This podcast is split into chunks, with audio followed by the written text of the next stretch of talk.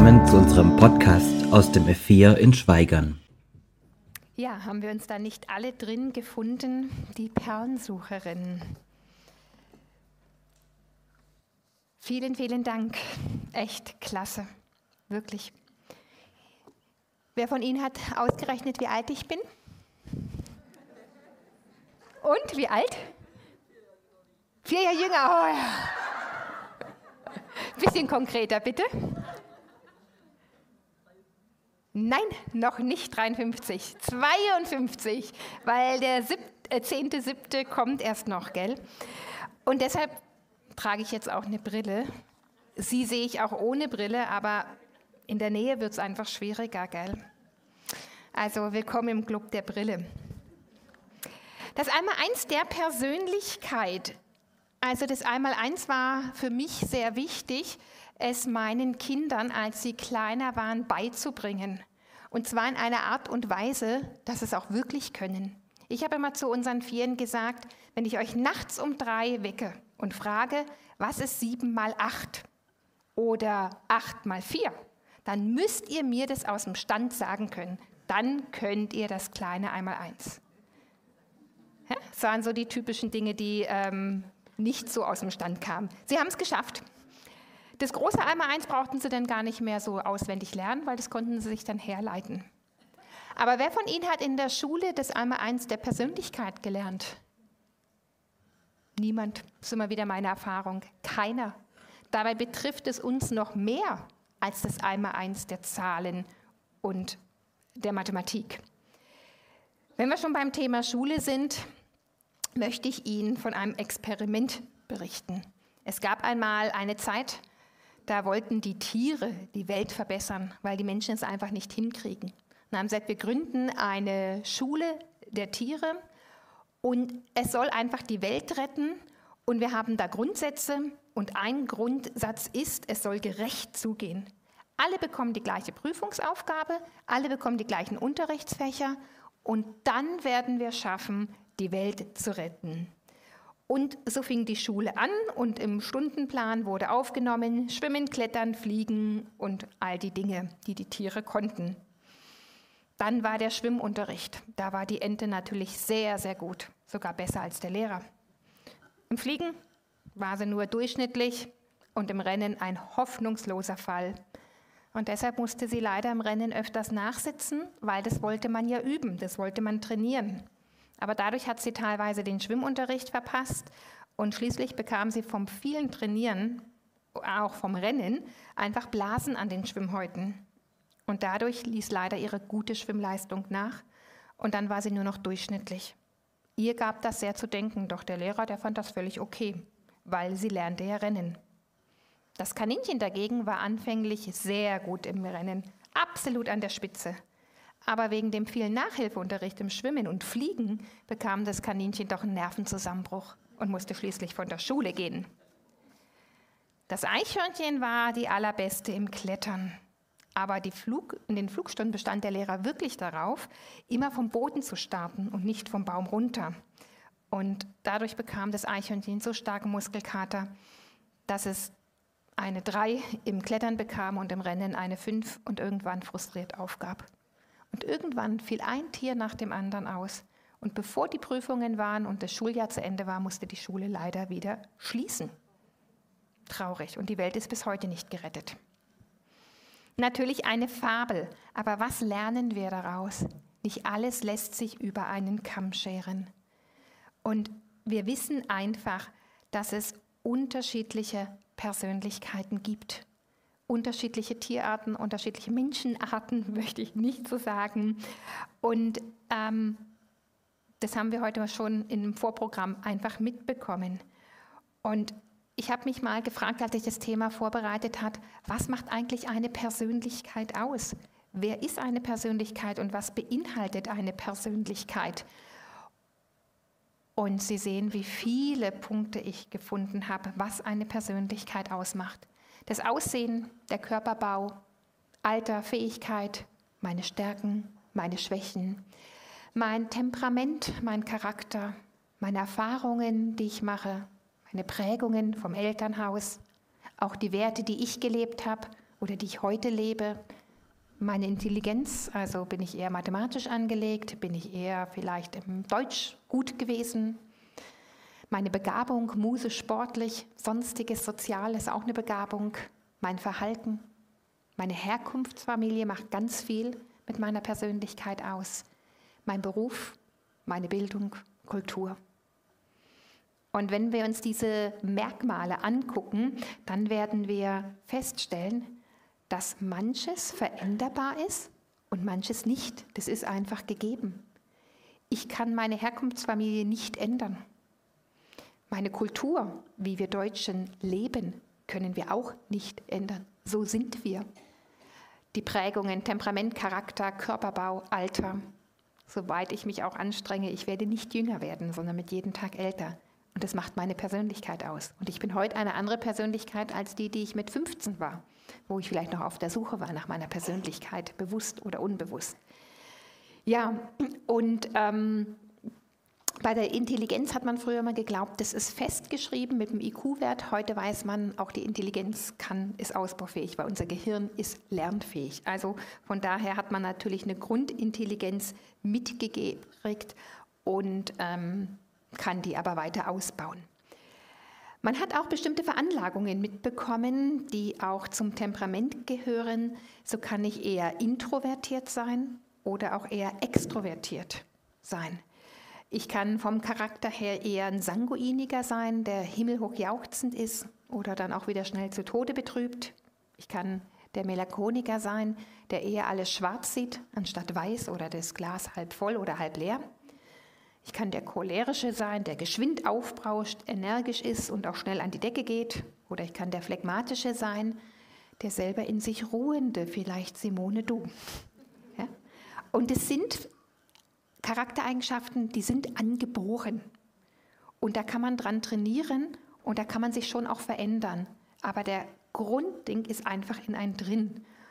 Und ich möchte Ihnen aber heute ein Modell der Persönlichkeit, ein individuelles Persönlichkeitsmodell vorstellen, wo man noch viel weiter geht als nur in diese vier Kategorien, die sich teilweise auch überschneiden, ergänzen und wo Sie sich hoffentlich, und davon bin ich überzeugt, dass das auch klappen wird, heute Abend wiederfinden werden.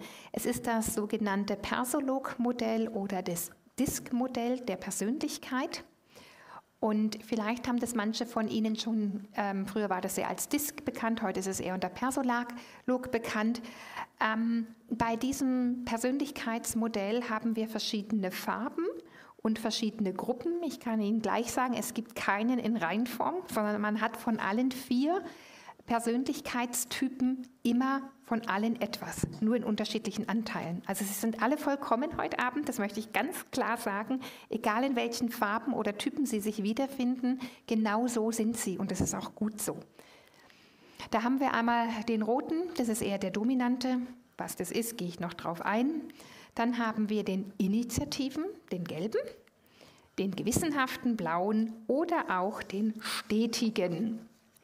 Und ähm, diese Modelle, ähm, die, oder dieses Modell dient dazu, ähm, wie wir uns verhalten auf der einen Seite und wie wir aber auch auf mein Umfeld, was sich ja mir gegenüber verhält, auch wieder verhält. Also es ist doppelschichtig. Das hört sich sehr kompliziert an. Ich versuche Ihnen das einfach zu erklären. Da habe ich einmal in meiner Persönlichkeit ähm, diese Art, wie ich auf mein Umfeld reagiere. Das ist in mich hineingelegt. Ja. Und wie kann ich auf mein Umfeld reagieren? Da gibt es eine Trennung zwischen oben und unten, also zwischen D und I, dominant und initiativ. Die reagieren anders auf das Umfeld wie ein gewissenhafter oder stetiger.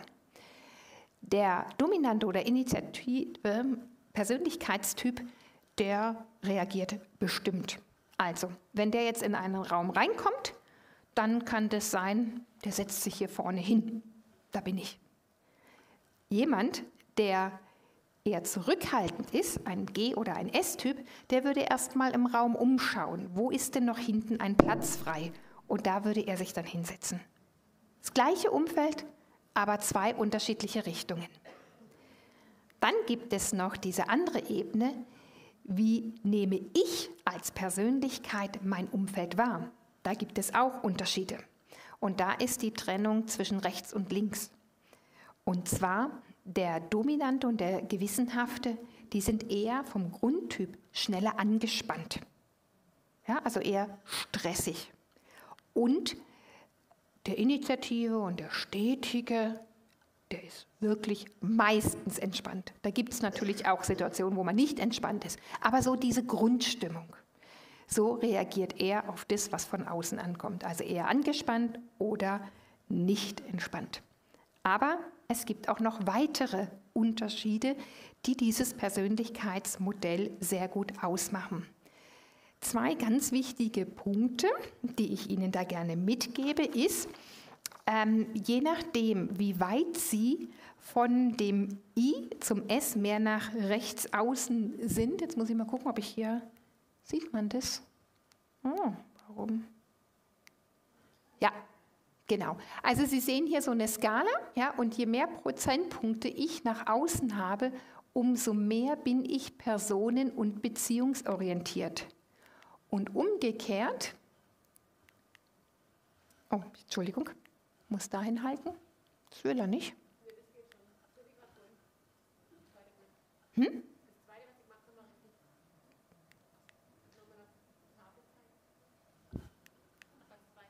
Nee, es geht nicht weiter. Die Technik versagt. Geht es so weiter? Auch nicht. Kann mir jemand von der Technik helfen, warum mein Teil nicht weitergeht?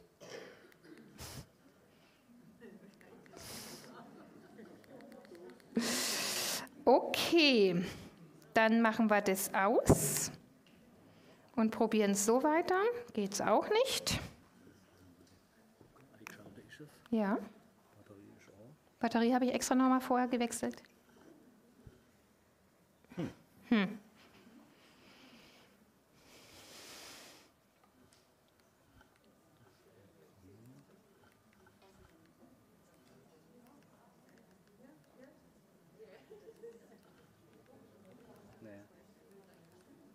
Darf ich noch mal kurz? Nee, da geht nichts. Leider. Okay, dann muss ich es nur ausstecken. Also es tut mir leid. Dann nochmal einstecken und dann nochmal probieren. Jetzt nochmal neu machen, vielleicht geht es dann. Manchmal funktioniert es. So, und jetzt noch einmal. Warte.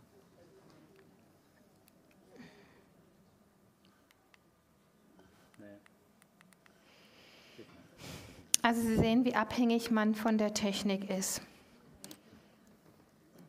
Aber hier geht es jetzt auch nicht.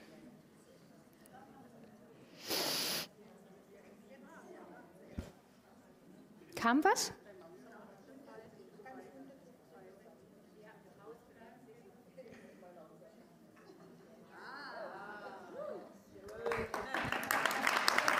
Sorry. Also, kann ich aber den vielleicht trotzdem noch benutzen und mit dem. Also, je mehr ein Mensch D- und G-Anteile hat, ja, also quasi auf der Skala nach links geht, ist er mehr sach- und aufgabenorientiert.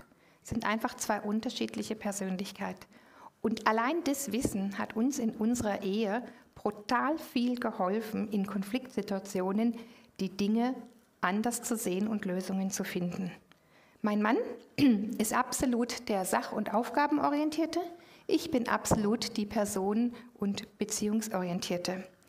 Jetzt nenne ich Ihnen ein ähm, nettes Beispiel, was bei uns, ist jetzt schon ein paar Jahre her, aber passiert ist. Wir hatten einen Geschäftstermin. Ich war überwiegend daheim bei den Kindern ähm, gewesen. Vier Kinder, viele Hausaufgaben, Sport und Musik, was da alles zugehört. Stress pur oft daheim. Und wir waren verabredet um 17 Uhr auf einen gewissen Parkplatz, damit wir dann weiter zu diesem Geschäftstermin fahren konnten. Und mein Mann hat mir noch am Morgen gesagt, bitte pünktlich sein. Du weißt, das ist wichtig. Ja, werde ich machen. Und um 16 Uhr wollte ich mich dann richten, weil da muss man ja auch ein bisschen angezogen aussehen. Und dann kam einer oder ein zweiter Sohn und sagt, Mama, du weißt doch, morgen schreibe ich Vokabeltest, du hast mich noch gar nicht abgefragt. Okay, komm mit hoch, ich richte mich, frag ab. Was ich gemerkt hatte, er hatte gar keine Vokabeln gelernt. Ja? Und da war es nicht ein Abfragen, sondern dann war es noch zwischen Haare richten, umziehen, versuchen, Vokabeln beizubringen. Zwischendurch kriegte ich den Anruf meiner Tochter, Mama, meinen Bus habe ich verpasst, ich komme nicht vom Sport nach Hause. Find bitte selber Lösungen und so weiter. Das andere Kind sagte, Mama, mir ist so schlecht, kannst du mir was, oh, ich habe so Bauchweh, kannst du mir noch eine Wärmflasche machen? Auch das noch gemacht. Kurzum, ich war richtig im Stress und kam eigentlich zu spät los. Ich brauchte nur zehn Minuten fahren, aber ich war eigentlich zu spät. Und dann trete ich raus zum Auto, will einsteigen, kommt meine Nachbarin, ganz liebe Frau, wo vor kurzem der Mann gestorben war und sagt, oh, Frau Dirstein, wo gehen Sie denn hin? Sie sehen so schick aus. Und ich gesagt, ah, oh, liebe Frau Nachbarin, ich habe es echt eilig, mein Mann wartet schon auf mich. Auch als mein Mann noch da war und ich konnte die akute Frau kaum stoppen nach wenigen Minuten und sagt, ich komme wirklich morgen vorbei, aber ich muss jetzt gehen. Und was war dann? In Bietigheim Stau. Ich kam, sage und schreibe sieben Minuten zu spät.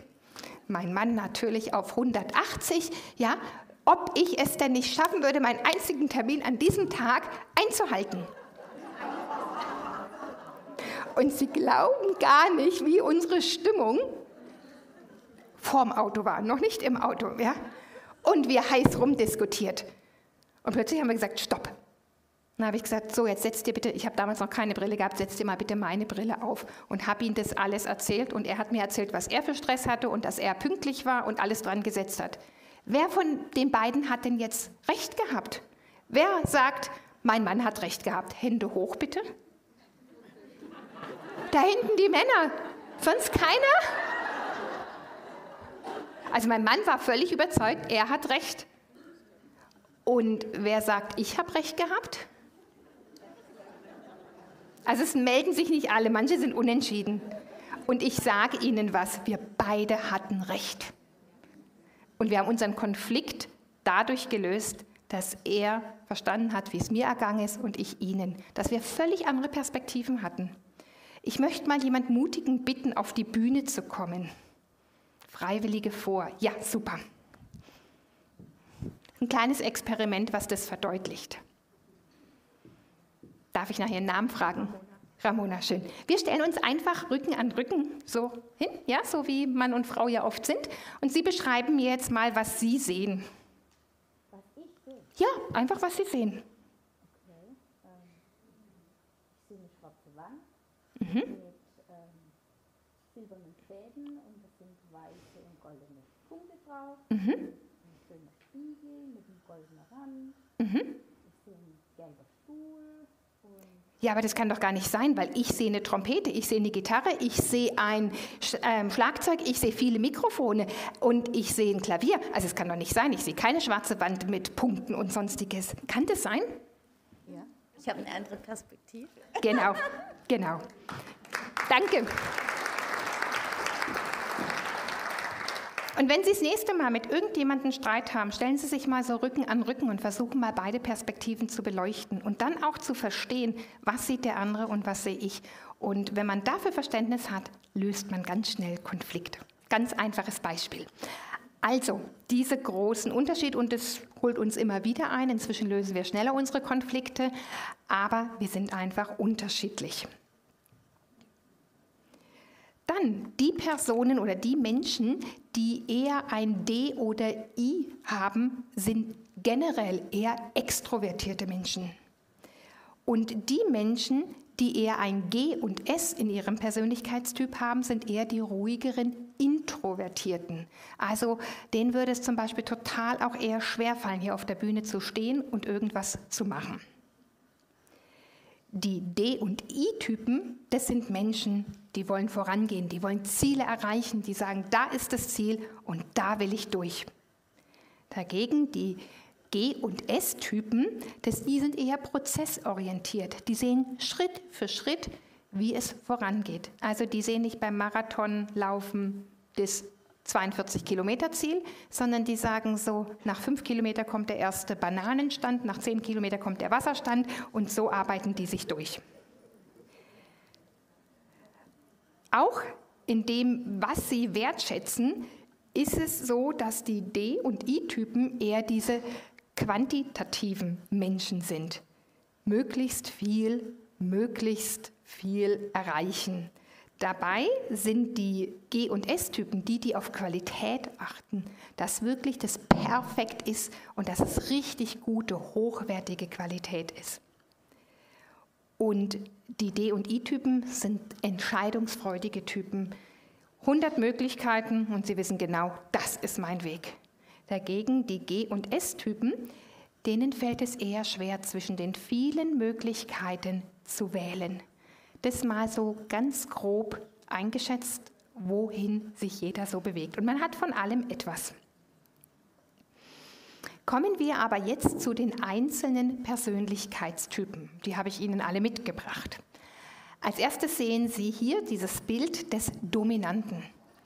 Und was ist dort zu sehen? Da ist einer, der vorausgeht. Ja, da ist man irgendwo in einem engen Raum, gefangen, Gefängnis. Und der Dominante, der findet irgendwo einen Balken, zerstört die Wand und alle sind frei. Die Dominanten reagieren eher auf das Umfeld, vorausgehend. Also nicht abwarten, mal gucken, ob da jemand kommt, der uns vielleicht aufschließt, der uns wieder rauslässt, sondern die sind eher bestimmt und sagen, so, hier gehe ich durch. Sie erinnern sich, der Dominante erlebt sein Leben dadurch aber auch eher als anstrengend oder auch als Herausforderung. Aber er ist es, der die Welt rettet. Er hat den natürlichen Drang, die Kontrolle zu übernehmen und Ergebnisse zu erzielen. Und deshalb nimmt er auch jede Herausforderung gerne an. Das ist gar kein Stress für ihn, weil er will siegen, er will vorangehen. Er ist direkt, er kommuniziert sehr offen, sagt, was er denkt. Er ist meistens auch ein sehr aktiver Mensch, der die Dinge anpackt. Er ist mutig, deshalb ist er oft auch eine, nimmt eine Vorreiterrolle ein oder auch ein Visionär. Auch Menschen, die Entscheidendes vorangebracht haben, auch in Firmen, sind oft D-Typen, visionäre Typen, weil sie auch entscheidungsfreudig sind, auch wenn Menschen drumherum sind, denen die Entscheidung nicht so gefällt. Also die können auch Entscheidungen treffen, wenn nicht alle damit einig sind. Die machen das einfach, weil sie sich auch sicher sind, sie können die Probleme der Welt lösen und ähm, werden das auch schaffen, das Ergebnis zu erreichen, was sie sich vorgenommen haben. Sie haben großes Selbstvertrauen oft für, von sich selber und ähm, ja, geben gern natürlich das Kommando an. Und wie wir schon gehört haben, sie sind eher sachbezogen. Also wenn man mit diesen Menschen argumentiert, dann helfen, sage ich mal, weiche Faktoren beim Diskutieren nicht so viel. Da müssen die klaren Fakten und Sachen auf den Tisch. Das Lebensmotto eines Dominanten ist einfach, alles kein Problem. Das schaffen wir, das machen wir, das bekomme ich schon hin. Kein Problem.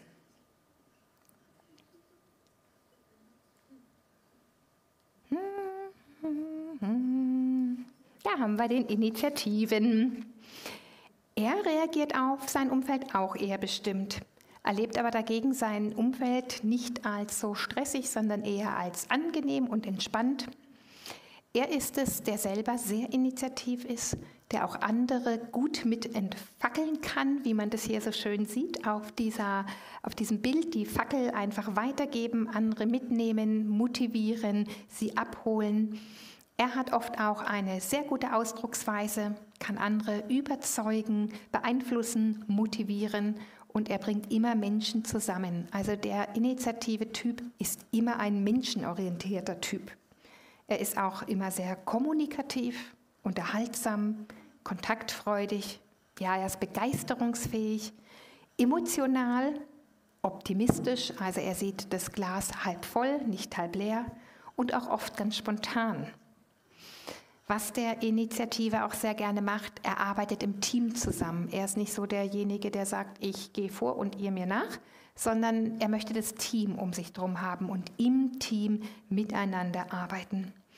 Weil er es dann auch schafft, eine gute, harmonische Atmosphäre zu schaffen, auch wenn es manchmal Punkte gibt, wo man sich nicht einig ist weil er positiv gestimmt ist und er will andere mitnehmen, positiv überzeugen. Dazu kann er sich gut ausdrücken und kann einfach gute Argumente bringen, nicht nur auf der Sachebene, sondern auch auf der Persönlichkeitsebene und das holt viele Menschen ab. Sein Lebensmotto ist, gemeinsam schaffen wir das, packen wir es an.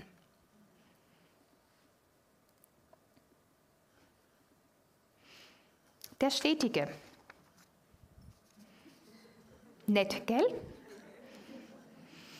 100.000 Hasen, alle brauchen Augen, um was zu sehen. Und der Stetige macht es mit einem Lächeln auf dem Gesicht, Auge für Auge und ist fröhlich dabei. Ja, er reagiert auf sein Umfeld eher zurückhaltend und empfindet auch das Umfeld als angenehm. Ist doch schön, wenn ich jeden Tag acht Stunden lang die Augen an den Hasen befestigen kann. Macht doch Spaß. Da brauche ich keinen Stress mit Umveränderung oder sonstiges. Ist doch schön. Der hat einen ganz großen Drang nach Stabilität, nach Harmonie. Auch unterstützt der andere sehr gerne und sorgt für geordnete Beziehungen. Ein Durcheinander kann er nicht gebrauchen. Er ist auch wie der Initiative sehr menschenorientiert. Er möchte die anderen auch unterstützen und er kann auch gut vermitteln. Regeln und Vorgaben liebt er und hält sich super gerne daran, weil das gibt ihm Sicherheit. Er liebt gleichbleibende Abläufe, ist als Arbeitnehmer sehr treu, sehr loyal oder als Mitarbeiter, weil er immer zuverlässig und gewissenhaft ist. Auf den kann man sich wirklich verlassen. Er ist ein absoluter Teamplayer. Er ist bescheiden.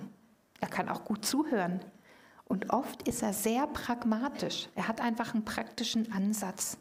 Und wenn Unruhe ist, ist er der Bewahrende. Ja, er hat ein großes Verlangen nach Stabilität und Harmonie. Und er sagt, alles gut, immer eins nach dem anderen. Das ist sein Lebensmotto. Dann haben wir noch als letzten Persönlichkeitstypen den Gewissenhaften, den wirklich Gewissenhaften, den Perfektionisten. Sie sehen das auf dem Bild. Da wird mit der Lupe die Blume rot angemalt, weil auf der Vorlage die Nummer 2 steht und 2 ist rot, also wird die Blume rot angemalt. Der käme auch nie auf die Idee, die Blume gelb anzumalen, weil da steht ja 2 und 2 ist rot, also wird es rot gemacht. Er reagiert auch auf sein ähm, Umfeld eher zurückhaltend, erlebt aber sein Leben oft auch als anstrengend oder herausfordernd, weil er den Druck hat, er möchte immer das Richtige tun. Er ist so ein richtiger Perfektionist in Reinform. Er möchte auch Ärger vermeiden und Genauigkeit und Präzision sind für ihn absolut wichtig. Ja, er ist detailverliebt. Er ist auch oft sehr ordnungsliebend. Und er hat ein großes Regelbewusstsein. Er weiß genau, was geht und was nicht geht. Vielleicht erinnern Sie sich auch an die Corona-Zeiten. Da gab es Menschen, die haben die Maske dort oder dort oder irgendwo getragen, aber gewissenhafte, die haben sie immer korrekt getragen, egal unter welchen Umständen. Und es hat einfach was mit unserer Persönlichkeit zu tun. Er ist halt, wie ich schon gesagt habe, oft sehr perfektionistisch veranlagt. Das, was er macht, macht er echt 150-prozentig gut. Er hat eine ganz hohe Selbstdisziplin, ist ein starker Denker, der auch querdenken kann und deshalb auch sehr analytisch ist. Viele Erfinder waren oder sind ähm, ganz gewissenhafte Menschen, weil sie das können. Sie können querdenken und auch Dinge hinterfragen. Oft sind sie sogar ein Genie und ähm, ja, einfach ganz starke Denker. Das Lebensmotto eines Gewissenhaften ist, auf den Punkt genau kommt es an. Ganz wichtig. Aber wie immer so im Leben gibt es ja zwei Seiten der Medaille, nicht nur Kopf und Zahl, sondern ich sage auf der einen Seite die Stärken. Ich hoffe, Sie haben sich schon in irgendwas wiedergefunden, vielleicht auch in mehreren. Aber wir alle bestehen ja nicht nur aus Stärken sondern wir bestehen ja auch aus Herausforderungen. Und die hat auch jede Persönlichkeit. Und das möchte ich Ihnen gleich mitsagen. Es gibt keinen, der nur die Stärken hat.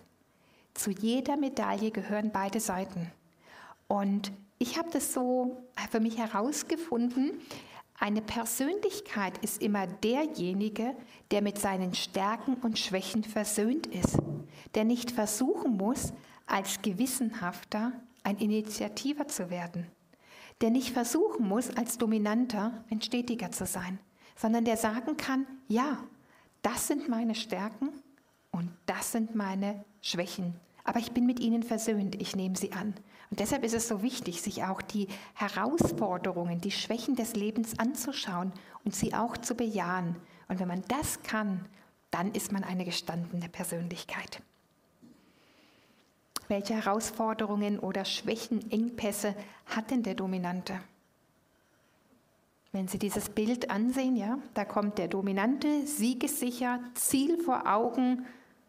Mit meiner D-Walze gehe ich darüber.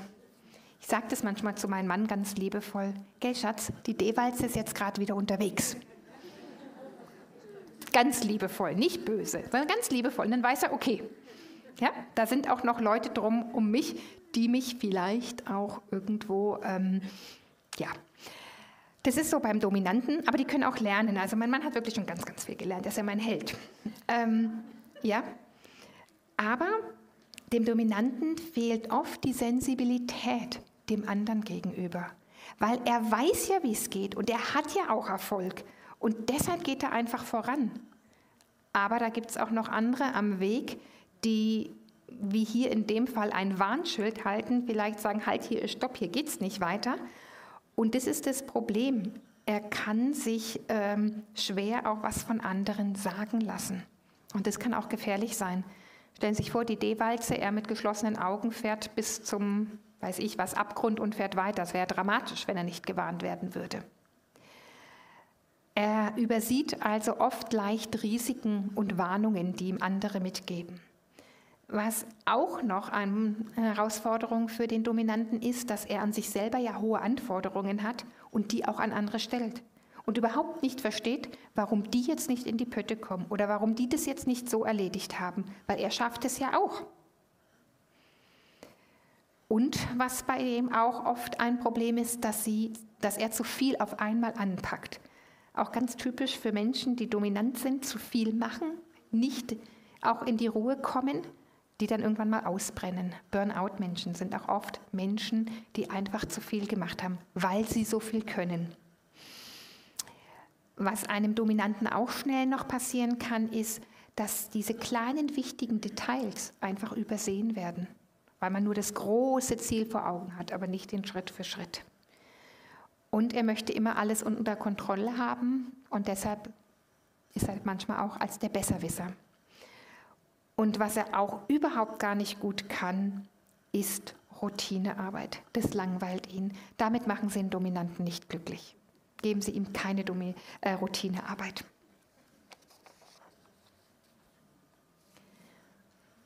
Die Herausforderung des Initiativen. Gell, nicht? Überall dabei sein, überall mal einbiegen, aber nicht zu Ende bringen und schwupp, wieder um die Ecke und wo muss ich denn eigentlich hin? Das sind die Herausforderungen des Initiativen. Ähnlich auch wie beim Dominanten, zu viel auf einmal zu machen. Es hat mal jemand gesagt, die Initiativen, die haben 25 Bälle in der Hand und meinen auch noch jeden Ball bedienen zu müssen. Und deshalb tendiert der Initiative dazu, Dinge nicht zu Ende zu bringen, sondern er fängt alles an, immer wieder Neues, das ist cool, aber Dinge zu Ende zu bringen, fällt ihm schwer. Der hat so ein ganz langes Möbelstück daheim, das ist die lange Bank. Ja, das können wir später machen. Aber weil da so viel Neues kommt, wird immer geschoben und geschoben. Und ähm, ja, da muss er einfach lernen, das sind seine Herausforderungen. Er kann auch Dinge viel besser im Team umsetzen. Alleine fällt ihm das einfach schwer. Er möchte immer Leute um sich haben. Er tendiert dazu, zu viel zu reden. Manchmal handelt er zu impulsiv, weil er sehr personenbezogen ist und aus Gefühlen heraus handelt. Deshalb fehlt ihm manchmal die Subjektivität bei Entscheidungen. Also da müsste er mehr wieder Sachdinge haben, wenn er zu sehr auf sein Gefühl ähm, handelt. Und er mag es auch gar nicht, allein zu sein. Alleinsein fällt diesen Menschen oft schwer. Und was dahinter steckt, ist, dass diese Menschen oft eine unbegründete Angst vor Ablehnung haben. Sie wollen Menschen sein, die geliebt werden, sprechen auch interessanterweise oft die Liebessprache der Lob und Anerkennung, ähm, wenn Sie davon schon mal was gehört haben. Und dieser mag auch gar keine Detail- und Routinearbeit. Das langweilt ihn auch zu Tode. Und ich oute mich jetzt gleich hier. Ich bin auch ein Typ mit, einer starken, mit einem starken I-Anteil. Und ich möchte Ihnen einfach ein Beispiel geben. Bei uns in der Gemeinde wurde vor vielen Jahren, äh, vor 25 Jahren, ein neues Gemeindehaus gebaut. Wir hatten gerade frisch geheiratet, 26 Jahre. Und ähm, bevor ich meine Arbeit angefangen habe, ähm, habe ich gesagt, helfe ich da noch mit? Und dann habe ich gefragt, die Bauleiterin, was soll ich denn machen? Ja, ähm, im Kellerabgang gibt es ein Gelände, das muss abgeschliffen werden, dass es gestrichen wird kann.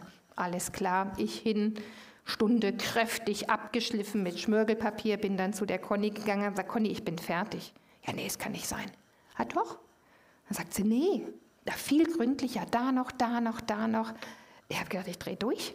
Ich wollte was sehen, ich wollte streichen. Nee, das muss abgeschliffen werden. Ich habe den ganzen Tag an diesem blöden Geländer rumgeschliffen. Äh, Meine Finger waren schon ganz wund.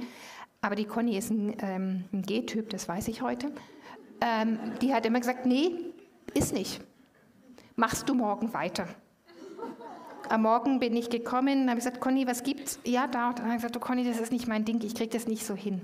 Gar kein Problem, oben am Dach haben wir so Balken, da ist ein Gerüst, die müssen auch noch geschliffen werden.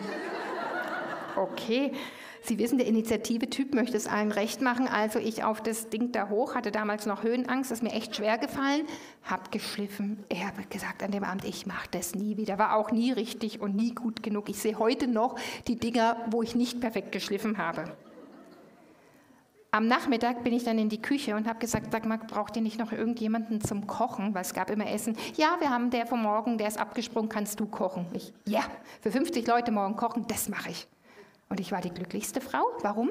Weil gekocht, es gab Hackfleisch mit Spaghetti, alle waren glücklich, alle waren zufrieden und ich auch. Detailarbeit war für mich nicht. Ich habe natürlich inzwischen gelernt, dass ich auch ähm, Detailarbeit machen muss, ja.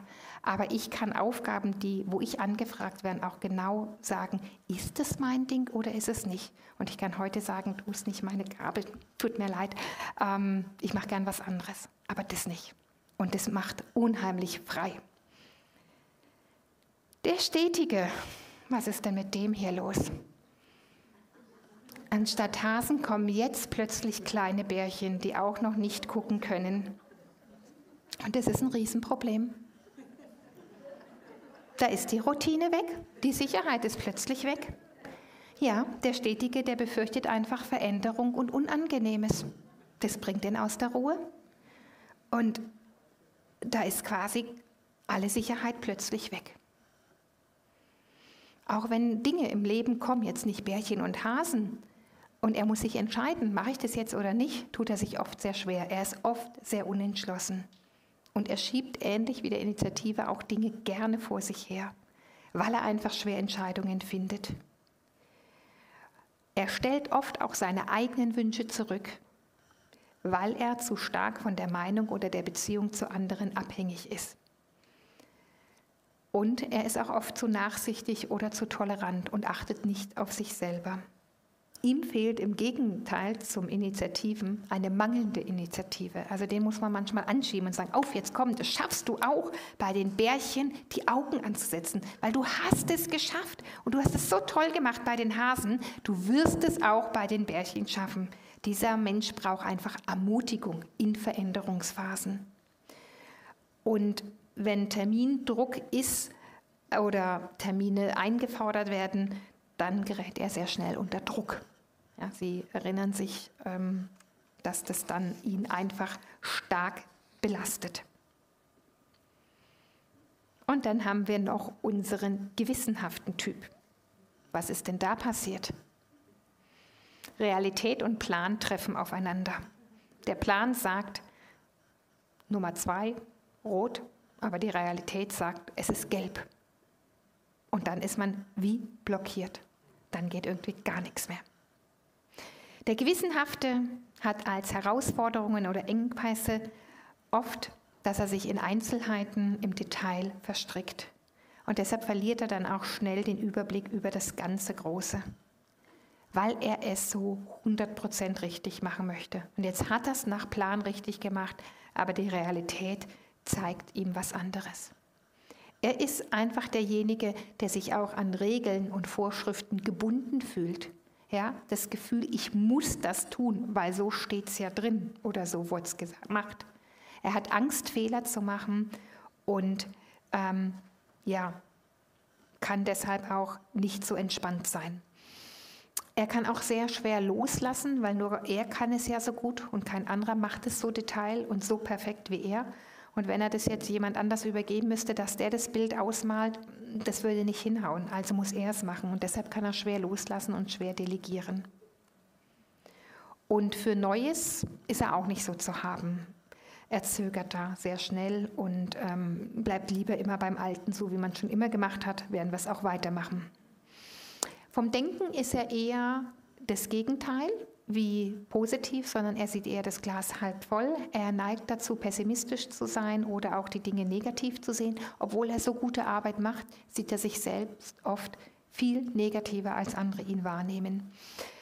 Er reagiert auch bei Kritik oft sehr empfindlich und persönlich. Obwohl es vielleicht auch eine sachbezogene Kritik ist, nimmt er sie persönlich und denkt oder fühlt sich abgelehnt. Und deshalb fühlt dieser Mensch sich oft auch unverstanden, obwohl andere ihn verstehen, aber er selber fühlt sich unverstanden.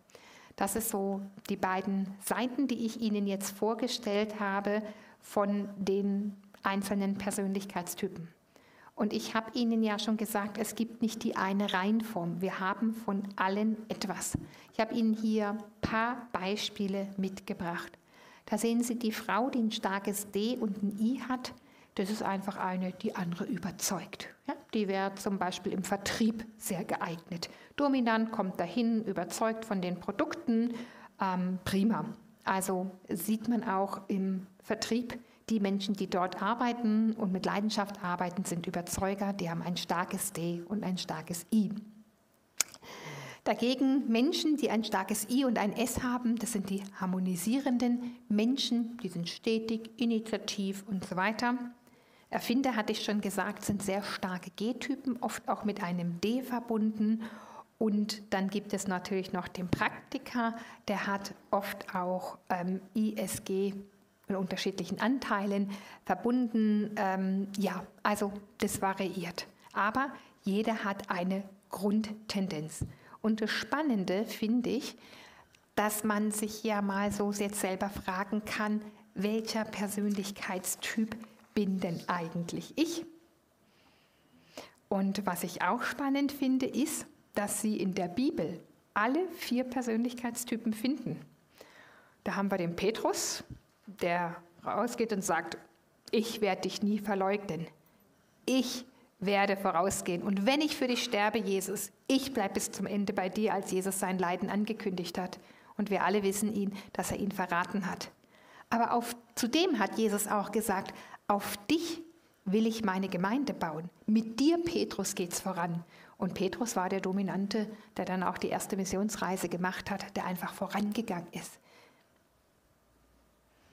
Dann haben wir den Paulus, den Initiativen, ja, der von A nach B gereist ist, zig Missionsreisen gemacht hat. Und wenn da Schwierigkeit war, dann ist er zum nächsten weitergegangen. Ähm, auch das war sehr gut. Thomas, der Zweifler, Jesus ist auferstanden, er war nicht dabei, als er den Jüngern erschienen ist. Und Thomas sagt, mm -mm, ich glaube euch das nicht. Auch wenn ihr elf sagt oder ihr zehn sagt, das war so. Ich muss die wunden Male sehen, ich muss in die Wunde an die Seite reinfassen können. Dann kann ich es glauben. Und Jesus nimmt ihn auch ernst, begegnet ihm und zeigt ihm das. Und auch der Johannes, der Stetige, der an der Seite Jesus war, mit beim Berg der Verklärung, mit beim letzten Abendmahl, der immer ganz dicht da dran war und fragt Jesus, wie geht's weiter? Und das finde ich so toll, dass Jesus in seinem Freundeskreis alle vier Typen hatte. Und so kann man mal auch anhand, äh, wenn man die Bibel liest, mal gucken, was war das für ein Typ, was war das für ein Typ. Und Gott hat uns so unterschiedlich, einzigartig geschaffen. Nicht, dass wir uns abstoßen, sondern dass wir uns ergänzen. Wie so ein Puzzleteil, eins in das andere. Und es fängt daheim in der Familie, der Ehe mit den Kindern an. Und witzigerweise ziehen sich ja auch Gegensätze oft an, wie so ein Magnet. Aber irgendwann reibt man sich aneinander, dann entfernt man sich voneinander, dreht sich um und wenn so Magneten mal gegeneinander die Pole, dann stößt man sich ab. Ja? Da muss man mal wieder ein bisschen was verändern, dass die sich wieder anziehen. Und das ist auch so in den Beziehungen, in denen wir leben. Aber es gibt eins, was alle vier Persönlichkeiten gemeinsam haben, was sie alle miteinander verbindet, ob initiativ, stetig, gewissenhaft oder dominant. Alle wollen eigentlich glücklich und zufrieden leben. Und da gibt es ja immer so zu Weihnachten, zum Ende des Jahres hin so diese Glücklichkeitsstudien, Zufriedenheitsstudien. Und wir Deutschen schneiden ja da leider nicht immer so gut ab, weil wir alles haben. Also die Menschen aus ärmeren Ländern schneiden viel besser ab. Und deshalb ist eigentlich so die Frage, ich habe da eine Studie Ende des Jahres gelesen, was macht denn die Menschen glücklich? Und da gibt es verschiedene Dinge, die einen Menschen glücklich machen. Da sind die Beziehungen da, Familie da, da ist die Arbeit da, die mich glücklich macht, die mich erfüllt. Da ist der Urlaub unter Palmen, der andere geht lieber in die Berge, der andere irgendwo im Nichts. Da ist der Sport, der mich glücklich macht, der mich erfüllt, oder der Reichtum, die Goldbarren, der Schmuck oder sonstiges, was mich erfüllen kann. Manche sagen auch, mein Glaube erfüllt mich. Ja, was macht wirklich ein Leben glücklich und was hält, dass ich zufrieden durchs Leben finde? Die meisten Menschen in Deutschland antworten darauf, glückliche, gesunde Beziehungen. Das ist das, was mir einfach Halt gibt, wenn alles andere ähm, begeht. Also das kam bei dieser Studie raus. Und ob wir in guten Beziehungen leben, hängt immer ganz viel auch mit mir ab.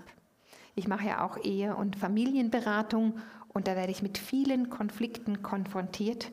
Und ich kann Ihnen sagen, im Laufe meiner vielen Jahre der Beratung habe ich noch keine Familie oder Paar gefunden, wo nur der eine schuld war sondern es sind immer Faktoren, die in der Persönlichkeit verankert sind, die einfach zu diesen Konflikten führen. Und deshalb ist es so wichtig, dass man die tieferen Ursachen, wenn man in Konflikten ähm, ist, auch einfach mal nachschaut, liegen die vielleicht auch in meiner Persönlichkeit drin. Und da gibt es drei Gründe für tiefer gelegene Ursachen, für Konflikte. Und der erste Konflikt, ähm, warum wir, oder die, eher die erste Herausforderung, warum wir oft in Konflikten leben, ist, dass wir unzufrieden sind mit uns selber. Ja, wir haben jetzt unsere Stärken, unsere Schwächen gehört. Und ich frage Sie jetzt einfach mal, wenn Sie jetzt diese Aufgabe von mir hätten, stellen Sie sich vor, hier vorne ist ein Seil, da ist 0 und hier ist 10. Und ich frage Sie, wie glücklich sind Sie? Wo stellen Sie sich hin? Wie zufrieden sind Sie mit sich selber? Bei zwei? Bei eins? Oder sagen, ja, mal so, mal so, fünf? Oder gar bei acht? Oder gar bei zehn? Also wenn Sie bei zehn stehen würden, würde ich schon sagen, okay, da würde ich noch ein paar Fragen mehr stellen. Aber fragen Sie sich das jetzt mal, wie glücklich, wie zufrieden bin ich mit mir selber? Ich sage immer Paaren, die zu mir in die Ehevorbereitung kommen, stelle ich immer die Frage, weil ich sage, wenn du nicht selber mit dir zufrieden bist, dann erwartest du indirekt, dass dein Partner dich zufrieden macht. Und ich kann dir schon jetzt sagen, kein Partner dieser Welt kann dich zufrieden machen. Es funktioniert nicht. Und wenn du mit der Erwartung in die Ehe gehst, ähm, dann werdet ihr bald die ersten Schwierigkeiten haben. Also Konflikte, die ich in Beziehungen habe, kommen oft daher, dass ich mit mir unzufrieden bin oder mit der Situation, mit den Umständen. Und jetzt muss ich Ihnen leider was sagen. Wir Frauen neigen eher dazu, mit uns unzufrieden zu sein. Mir ist neulich so gegangen, bin ich einen alten Bekannten begegnet, hat so einen Bauch inzwischen bekommen. Da sagt er, gell, ich schaue gut aus. Daneben seine Frau so, sagt, oh, ich habe auch zugenommen. Die Männer, der sieht den Bauch gar nicht. Ist einfach schön. Wir Frauen neigen viel mehr zur Unzufriedenheit. Und wissen Sie auch warum? Das ist bewiesen, weil wir uns immer vergleichen. Das ist unser tiefes Grundproblem, warum wir mit uns so unzufrieden sind. Das war übrigens auch die erste Sünde der Menschheit. Eva hat die eine Frucht, die Satan ihr angeboten hat, mit all den anderen Früchten verglichen. Und da sagt der Satan zu ihr, sollte Gott gesagt haben, dass du diese Frucht nicht darfst? Und dann steht in der Bibel, und Eva sah die Frucht an und sah, dass sie schön anzusehen war. Und deshalb wollte sie sie haben, weil sie hatte sie noch nicht. Und das hat sie zu einer Unzufriedenheit getrieben, sodass sie dann die Frucht genommen hat. Und ich sage, das ist die Ursünde unserer Frauen. Wir sind so oft unzufrieden. Und das sage ich nicht nur Ihnen, das sage ich auch mir. Und wenn wir unzufrieden sind, kommt auch einfach die schlechte Laune, das ähm, Schwerfallen, schwierige Umstände dazu. Und was man dagegen ansetzen kann, ist einfach Dankbarkeit. Haben Sie heute Morgen, als Sie in den Spiegel geguckt haben, einfach dafür gedankt, wie schön Sie sind? Wer macht das regelmäßig? Guten Morgen, Spiegelbild. Schön, dass ich da bin. Es hat mal jemand gesagt, der vermeintliche Glückliche, der alles hat, ist nicht immer dankbar. Aber der Dankbare, der nicht alles hat, aber dankbar ist, das ist der, der immer glücklich ist. Und glückliche Menschen können viel besser in ihren Beziehungen leben. Und deshalb die Frage, vielleicht nehmen Sie nur das heute von diesem Abend mit, wie glücklich sind Sie mit sich selber oder wie zufrieden sind Sie mit sich selber, mit Ihrer Persönlichkeit, mit Ihren Stärken und Ihren Herausforderungen. Und kommen Sie dazu, dass Sie sagen, ja, ich bin ein initiativer Typ und Routinearbeit ist für mich langweilig. Und da brauche ich nicht unzufrieden sein, das ist einfach so. Aber es gibt noch einen weiteren Grund für Konflikte in der Persönlichkeit. Da habe ich Ihnen noch Bibelverse raufgemacht, wo Gott einfach sagt, du bist wunderbar, einzigartig gemacht. Gott ist einfach begeistert von dir. Weißt du das, wenn du morgens in den Spiegel guckst, dass Gott von dir begeistert ist? Als Gott in den sechs Tagen alles geschaffen hat, von Licht, Sterne, Tiere, Bäume, Fische, Vögel, hat er immer nur gesagt, es ist gut. Aber am sechsten Tag hat er die Menschen geschaffen. Und was hat er dann gesagt? Sehr gut. Sehr gut hat er gesagt. Das ist im Hebräischen das höchste Lob, was man überhaupt aussprechen kann. Kann man was sagen? Ist vollkommen, perfekt. Und das möchte ich Ihnen zurufen. So wie Sie heute Abend hier sind oder wie du da bist, du bist perfekt, du bist super, du bist gut. Und Gott sieht dich. Das ist ja auch die Jahreslosung, Gott sieht mich. Ähm, es ist sehr Sache für Konflikte, die ähm, einfach in Beziehungen kommen, ist, dass ich nicht nur unzufrieden mit mir bin, sondern vor allen Dingen mit meinen Mitmenschen. Gell? Da haben sie die Not mit ihrem Ehepartner, mit ihrem Kind, mit der Schwiegermutter, mit dem Nachbarn, mit dem Arbeitskollegen. Ach, wenn die doch nur so wären wie ich.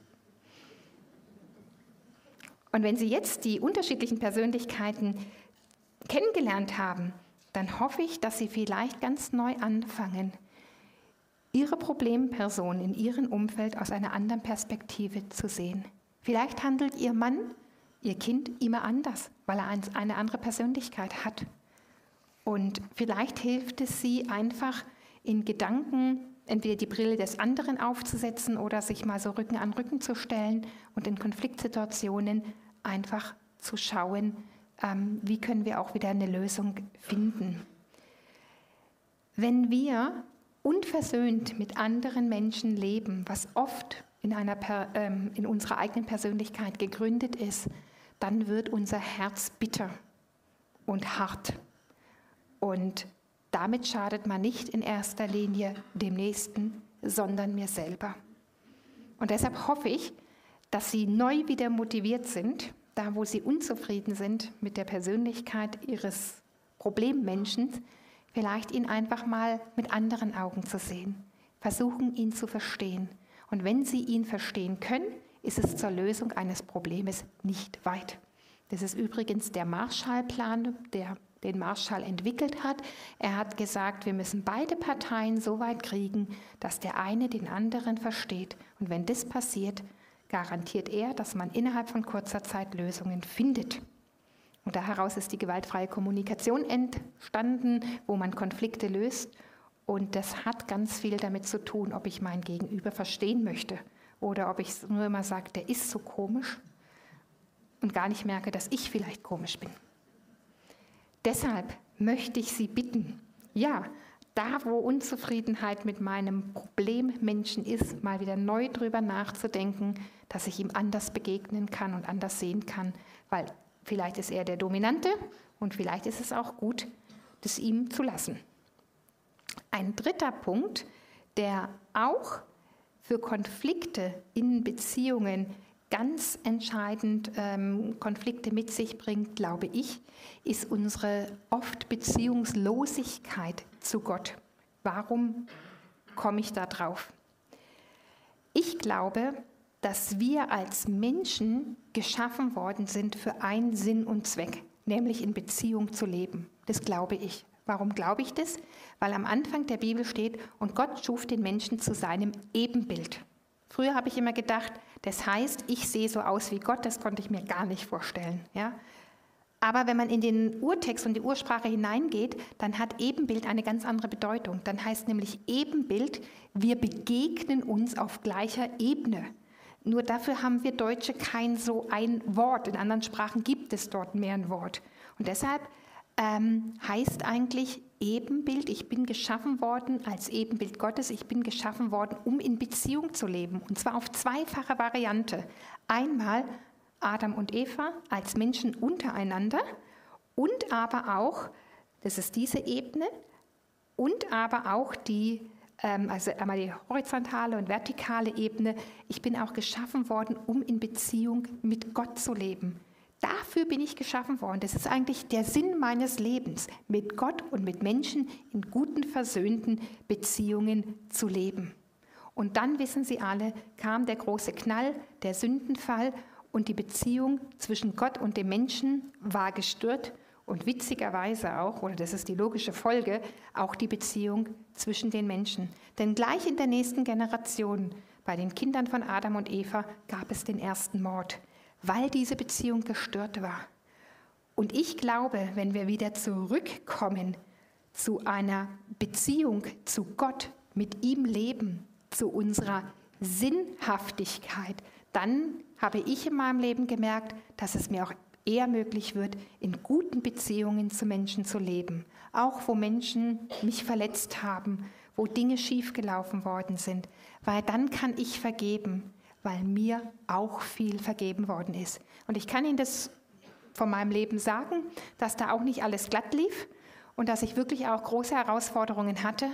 Aber ich durfte lernen, auch diesen Menschen zu vergeben, die mir viel Unrecht getan haben und ich da frei wurde und mein Herz nicht mehr verbittert wurde. Das habe ich nicht aus mich geschafft, aus mir herausgeschafft, sondern weil ich es in meinem Leben erfahren habe, dass ich auch wiederum andere verletzt habe und Gott mir vergeben hat. Und wie, was heißt eigentlich Vergebung? Vergebung heißt, dass ich jemand anderen aus meinem Recht, ihn anzuklagen, loslasse. Ich gebe ihm die Freiheit und sage, ich klage dich nicht mehr an. Das heißt eigentlich Vergebung. Und wenn die Bibel immer von Sünde spricht, dann ist es ja ein Wort, was heute überhaupt nicht mehr modern ist. Wer will gerne hören, dass er Sünder ist? Also ich finde es auch nicht so toll. Aber das Wort Sünde vom Ursprung, wie es im Urtext heißt, heißt eigentlich Zielverfehlung. Jetzt fragen Sie sich Zielverfehlung und Sünde, was ist denn das? Erinnern Sie sich, ich hatte gesagt, wir wurden geschaffen, um in Beziehung zu Gott zu leben, mit ihm zu leben. Und wir als Menschen haben einen freien Willen bekommen und haben uns entschieden, ich brauche Gott nicht, ich kann ohne ihn leben. Und das ist eigentlich die Zielverfehlung. Ich lebe ohne Gott, ohne Jesus.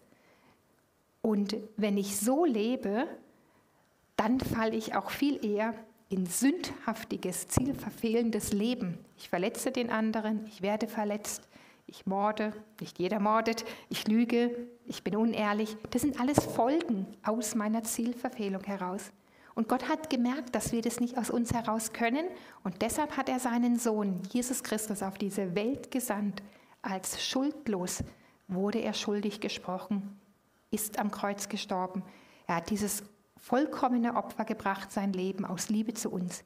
Ich kann das bis heute nicht begreifen, aber ich konnte es annehmen und glauben. Und es war eine Riesenbefreiung in meinem Leben. als ich einfach Jesus gebeten habe, komm in meinem Leben, vergib mir all den Dreck, den ich gemacht habe, nimm es weg, ich bringe es vor dir. Und später konnte ich dann auch sagen, und ich möchte auch denen vergeben, die mir Böses angetan haben. Und das war wiederum eine Befreiung. Und so darf ich zielorientiert heute leben, mit Jesus in meinem Leben und darf mit mir versöhnt sein und darf mit meinen Mitmenschen versöhnt sein. Jetzt fragen Sie sich vielleicht, ja, wie geht denn das, dass man ähm, zu Jesus kommt und ihm sein Leben übergibt? Die Gebrauchsanweisung steht in so einem Buch, die Bibel. Und ich habe Ihnen draußen welche mitgebracht, die dürfen Sie gerne mitnehmen. Das ist so eine kleine Gideon-Bibel. Da finden Sie vorne Stichpunkte, Sünde, Leid, Freude, Krankheit und Sie finden auch die Seitenzahl. Und ich habe zwei verschiedene Varianten mitbekriegt. Einmal diese, das ist das normale Lutherdeutsch, was ähm, eher auch Älteren, in, so wie mir, in der Schule bekannt ist. Und dann ist hinten noch eine Jeans-Ausgabe. Das ist mehr so was für die jungen Leute. Das ist in einer moderneren, leichteren Sprache. Nehmen Sie es gerne mit, vor allen Dingen, weil hinten anhand von Bibelversen erklärt wird, wie ich eine Beziehung mit Gott, mit Jesus eingehen kann. Wie es sein kann, dass ich wirklich auch Gott aufnehme, damit ich zielorientiert leben kann, dass ich Gottes Liebe erkenne, dass ich die Frage der Schuld kläre, dass ich Gottes Angebot annehme, seine Hilfe und ihm letztendlich, also bei mir war das ein ganz einfaches Gebet. Ich habe gemerkt, dass Gott zu mir spricht. Und ich habe dann einfach nur zu Gott im Gebet gesagt, okay, wenn es dich gibt, dann gebe ich dir jetzt mein Leben. Aber ich sage dir eins, wenn das nicht mich erfüllt und nicht das ist, was andere sagen, dann bin ich ganz weg. Und es war nur einfach ehrlich. Ich wollte das in meinem Leben geklärt haben. Gibt es dich oder gibt es das nicht? Ich war damals 15 Jahre alt und ich kann Ihnen sagen, dass Gott dieses bruchstückhafte Gebet erhört hat, weil Gebet heißt, ich rede mit Gott. Und er hat mir dann einen ganz tiefen Frieden ins Herz gegeben und ich wusste dann, ich bin ein Kind Gottes. Und das habe ich nie, nie, nie bereut. Jetzt bin ich 52 und ich bin immer noch fröhlich mit Jesus unterwegs. Und dazu lade ich Sie heute Abend auch ein, zu sagen, ja, egal welche Persönlichkeit ich bin, mit welchen Stärken, mit welchen Schwächen, da gibt es jemand, der mich so gemacht hat. Und auch wenn die Umstände mich so geprägt haben, da kann ich meine Last loswerden und da kann ich auch wieder neu anfangen und neu andocken und neu beginnen. Und da kann ich zielorientiert leben. Und Dazu möchte Gott uns einladen. Das ist so ein bisschen, ähm, vorher hatten sie das weiße Herz, was nicht gefüllt war, ganz am Anfang. Was ist der Sinn, Ziel des Lebens? Ich glaube, dass wir alle in unserem Herzen eine Sehnsucht nach Sinnerfüllung haben. Und der Mensch, der im Glauben an Jesus Christus Vergebung seiner Schuld, seiner Zielverfebung hat, der hat eine Sinnerfüllung im Leben, weil er weiß, dass es bis in die Ewigkeit geht. Jesus hat gesagt, wer an mich glaubt, der wird auch zum Vater kommen. Er ist der Weg zum Vater. Und Jesus hat uns versprochen, dass er gekommen ist, damit er uns Leben und volle Genüge gibt, bis in alle Ewigkeit. Auch in einer unvollkommenen Welt eine innere Fülle und Stärke mit meiner Persönlichkeit. Und ich kann Ihnen sagen, das habe ich so erlebt. Und das wünsche ich Ihnen auch von Herzen.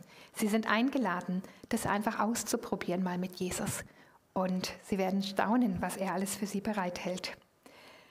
Ja, herzliche Einladung. Gott lädt jeden ein, mit ihm in einer Beziehung zu leben und da heraus auch in erfüllenden Beziehungen zu ihm und zu anderen Menschen zu leben. Ich würde gern noch beten. Jesus Christus, ich möchte dir so von Herzen danken, dass du auf diese Erde gekommen bist für unsere Unvollkommenheit, für unsere Zielverfehlung, für unsere Schuld, wo wir an uns selber schuldig geworden sind, wo wir am anderen schuldig geworden sind oder auch an dir schuldig geworden sind. Danke, dass du dafür gestorben bist aus Liebe, aber dass du nicht im Tod geblieben bist, sondern dass du auferstanden bist und lebst und möchtest, dass wir mit dir leben um auch nicht nur hier auf der Erde ein erfülltes Leben zu haben, sondern bis in alle Ewigkeit bei dir zu sein. Danke, Herr, dass du nur Freiwillige möchtest und dass es immer eine freiwillige Entscheidung ist, weil es eine Liebesentscheidung ist.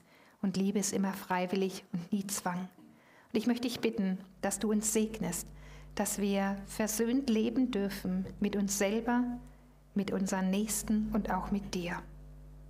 Und so möchte ich uns stellen unter den Segen Gottes. Der Herr segne euch, er behüte euch, er lasse sein Angesicht leuchten über uns und sei uns gnädig. Er erhebe sein Angesicht auf uns und gebe uns seinen tiefen und inneren Frieden. So segne uns der gütige Gott in Jesus Christus. Amen.